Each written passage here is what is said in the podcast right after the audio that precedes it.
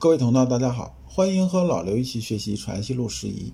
这讲的题目是“君子养心之学”，对应《传习录》十一的章节是第四十八章。是月，叔柏有敬畏雷洒落之问，刘侯有入山养静之问。这个月有两个人问先生问题，一个是叔柏，一个是刘侯。叔柏字国用，江西靖安县人。这个人在正德年间中举。阳明先生平田州之乱的时候，一直跟在先生左右，跟着干活。这人后来做官做到南宁知府。叔柏认为啊，心有敬畏就会影响自在，但人洒脱起来呢，又容易影响到敬畏之心。这二者之间的关系怎么处理呢？刘侯有入山养静之问，个人觉着啊。这个入山养静这件事，应该是指《传习录》下篇第二百三十五章刘君亮要在山中静坐这件事情。先生啊，对两个人分别做了回答。我们先看他对叔柏是怎么说的。先生说啊，你现在有这么个疑问呐，根本原因在于啊，你没有厘清基本概念，你不知道君子所敬畏者究竟是什么。我们儒家讲敬畏啊，讲的是。戒慎不睹，恐惧不闻，讲的是慎独功夫。戒慎不睹，恐惧不闻啊，是中庸里边的。我们呢，在之前呢讲过好几次了。我们这里啊，再复习一下。原文是：恐惧乎其所不睹，戒慎乎其所不闻。这其呢是他人的意思啊，意思是呢，在别人不知道，只有自己知道的时候啊，时时存养良知。儒家里边真正讲的君子洒落，就是说这种洒脱指的是心体不累于欲，无入而不自得。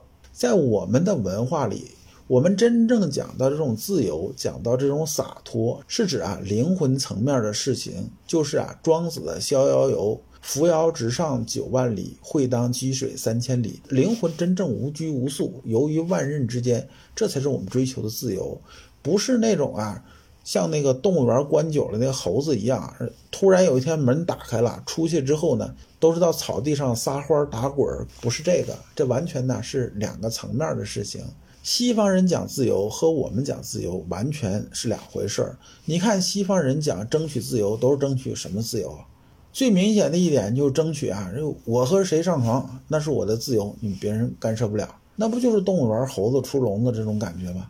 我们讲这自由这个层面，明显和西方那个不是一个层面。我们的自由讲的是神游万仞这种自由。这个叔柏问这个问题本身就是有问题的。心之本体就是天理，天理的昭灵明觉处就是良知。那君子借据这个功夫啊，就是存养良知这件事情。只要我们昭灵明觉这个本体无所昏蔽，就是说没有被遮挡住，无所。牵扰没有被牵引着走，这样呢就做到真正的从心所欲不逾矩，这才是真洒脱。先生接着说：“我讲到这个地方啊，你现在应该清楚什么是真洒脱了吧？真洒脱这件事情你搞清楚了之后，你自然而然就明白，真洒脱就得有个敬畏之心，没有敬畏之心，哪来的真洒脱呀？他俩怎么可能是矛盾呢？”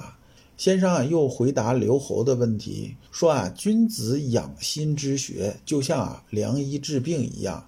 你现在要进山养心，那就是因为你知道自己是有毛病的。比如我现在有病了，有病怎么办？有病那要治啊，你不治怎么行啊？但是良医治病这件事情啊，是根据每个人的特质不同，用药也是不同的，不可能搞出这么一副药往这一放，你吃了之后啥病都管。既治脚气又管心脏病，这是不可能的事儿，这就胡扯了。医生看病都是根据病人的实际情况，然后才斟酌下药的。别说中医，就是西医也是这样的。一看发炎了，发炎了应该消炎，消炎的话，他敢把青霉素拿过来直接给你打上吗？他不敢，先确定一下你青霉素过敏不过敏，你不过敏，他才能给你打青霉素。你过敏，他哪敢给你打呀？这一打就不是治病了。而病是没了，人也死了，这不没有意义了吗？所以根据每个人的这个病的特质不一样，情况不一样，说这是女同志，那是男同志，人家是孕妇，这是小孩儿，你用药怎么可能一样啊？所以刚开始的时候是没有一定之方的，没有说一个办法拿过来都管用，不是这样子的。所以你说啊，入山养静这件事情呢，可不可以呢？也不能说绝对不可以，它是一个阶段性的事儿，它不是从头到尾都这样子的。收束心猿意马功夫的时候是需要静坐的，这时候啊。你心体是什么，你都不知道，更别说啊什么定力的事情。刚开始啊做收束心猿意马功夫的时候啊，人呢是比较躁的，别说心静下来，屁股都不一定能坐得住。你一坐下去，很容易就被外物扰动。所以这时候呢，尽量坐的时候啊，找个安静地方，找个没人打扰的地方坐下来。过一段时间呢，你触摸到心体了。感知黄庭一窍里边的气机流行了，你还得再出来，你不能一直做下去，一直做下去啊，最后呢就完空断灭了。人呢最后啊就会有个贪静的毛病出来，说无论有什么事儿往这一坐，哎，往这一坐挺好。那外边的事情我还应对它干什么？我不如把这事儿都放一边，能逃避就逃避，能躲就躲。那你还谈什么修习治平啊？那你学这东西还有什么用啊？那不就是跟我们的初心呢，完全是走了相反的方向吗？所以啊，你这个想法是不对的。先生总结说啊，刚开始收束心猿意马这个阶段的时候啊，绝世故，平思虑，做入境功夫，这是可以的，这不是不可以。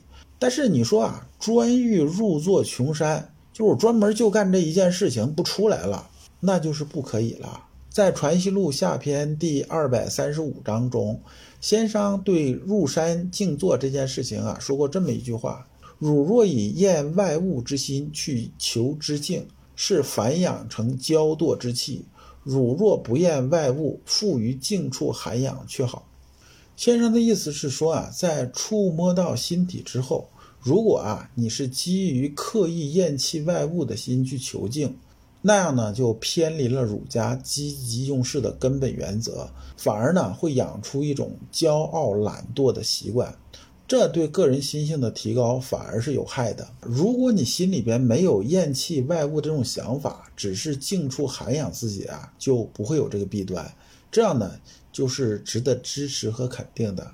入世治世，难免要应对人情事变，在应对人情事变的时候啊。外物对内心的扰动是在所难免的，在这种扰动之中啊，心能定得住，才是真正的心性功夫。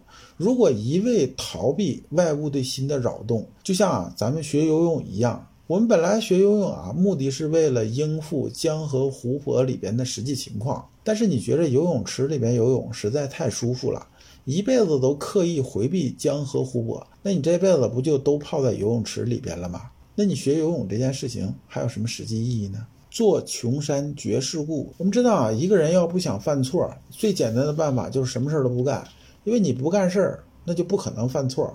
但如果你什么事情都不做，你的人生哪还有什么载体啊？那这辈子不就白活了吗？我们这一讲到这里就结束了，下一讲的题目是无时不习之夜。感谢诸君。